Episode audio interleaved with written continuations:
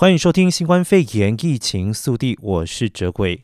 新闻开始，先带您关心到了是，总统特朗普病情说法反复。总特朗普确诊感染新型冠状病毒，但他四号冒着风险搭车站离医院，在支持者面前意外亮相，想破除病重的传闻。而医疗团队对特朗普的病情说法反复，选前关键时刻恐怕赔掉了民主信赖。而根据《纽约时报》报道，医疗团队称，特朗普确诊两天之内的血氧浓度两度下降，以致需要供氧这类的医疗介入。但是目前已经服用类固醇，这显示特朗普的病情恐怕比原本描述的更为严重。但是医疗团队仍然坚称，特朗普接受治疗之后情况已经大为改善，最快今天就能够出院。而目前医学共识为，新冠肺炎首度出现症状之后一周到十天是病患最脆弱的时期，看来相对健康却突然出现恶化情形的病患大有人在。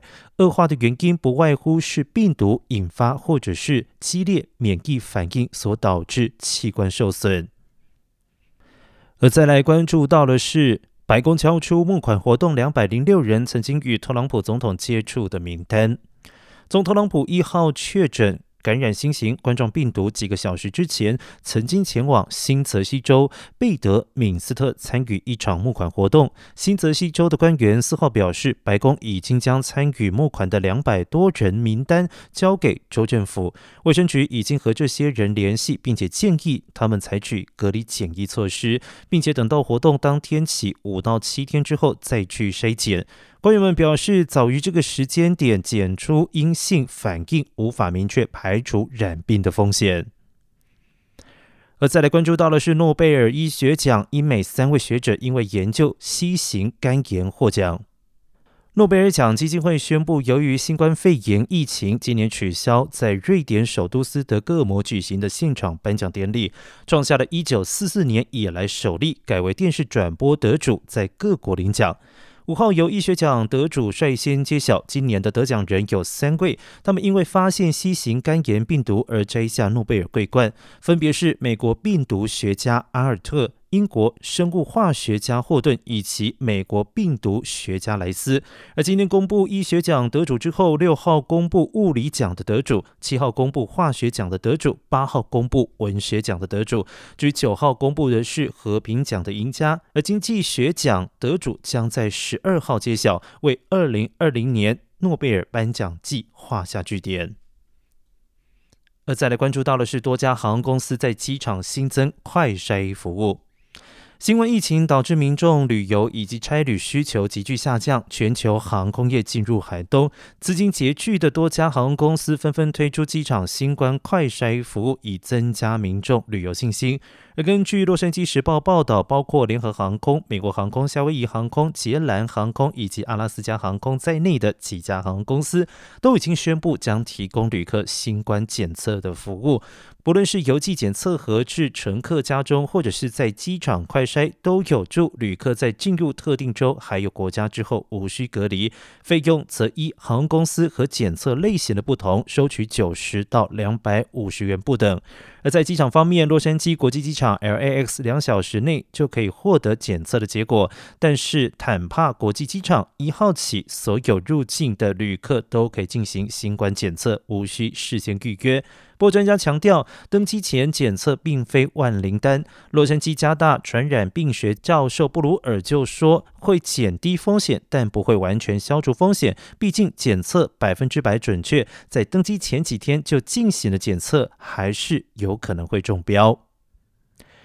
而再来带您关心到的是在地的疫情消息，洛杉矶县疫情越来越趋向稳定，住院人数继续下降到六个月以来新低。洛县政府正在准备更多商家的重启策略。洛杉矶四号新增新冠肺炎确诊人数九百三十三人，新增死亡人数为五人。而目前洛县共有超过二十七万四千多人确诊，死亡人数为六千六百四十七人。由于某些实验室周末休息不上报，因此当日的数据可能偏低。而洛杉矶县四号住院人数为六百七十三人，前一天为六百九十八人，有百。分之二十八为重症加护病房病人，而目前住院人数与上周日均七百一十七人相比下降不少。而且是洛县疫情爆发以来六个月住院人数最低的时候。但是疫情趋缓不代表疫情在社区传播消失。费勒尔进一步说明，近日白宫疫情爆发，说明了病毒传播还很活跃。我们的社会重启的脚步，取决于每个人的防疫措施做得如何。我们亲眼目睹了华盛顿特区疫情爆发，看到如果不戴口罩、不保持社交距离，病毒如何能够在短时间内感染住诊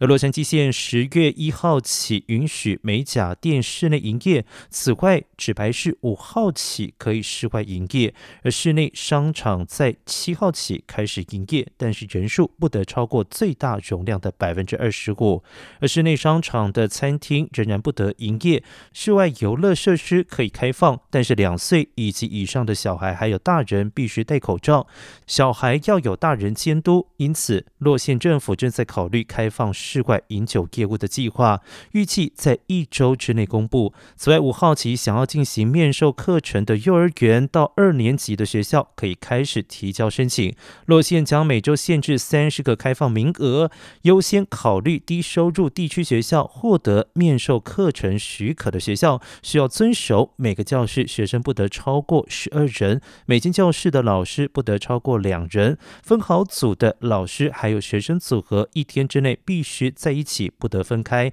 而详细的规定可见落线的观光。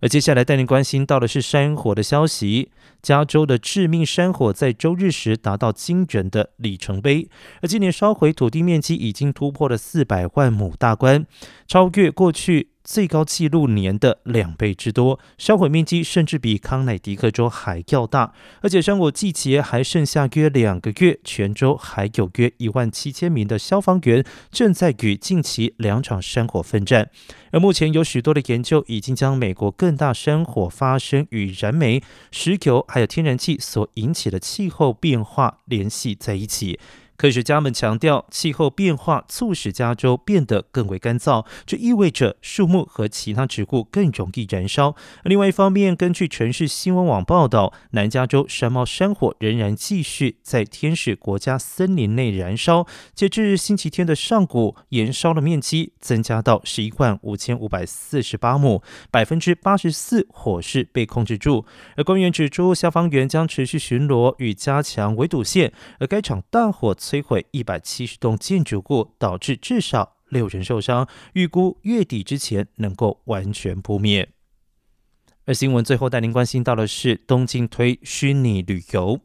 为了解决疫情间没有办法尽情旅游的难处，日本东京推出了虚拟旅游。东京都政府为了让民众在疫情期间也能够享受旅游的乐趣，预计推出十九次的虚拟旅游服务，让民众以视讯会议的方式游览东京各处的景点。五号起开放民众网络报名，想要体验虚拟旅游的民众只需要缴交一千日元的特产费用就可以参加。每一次成团上限二十人。但就算只有一人报名，该次虚拟旅游也不会取消。六民众在虚拟旅游成团之前会收到当地的特产，让参与虚拟旅游的民众能够感受到身临其境。另外，如果民众实际前往虚拟旅游的目的地，还可以获得住宿费折扣以及特别的小礼物。好了，以上就是今天的新冠肺炎疫情速递。休息一下，待会回到节目现场，欢迎收听亲子一起来。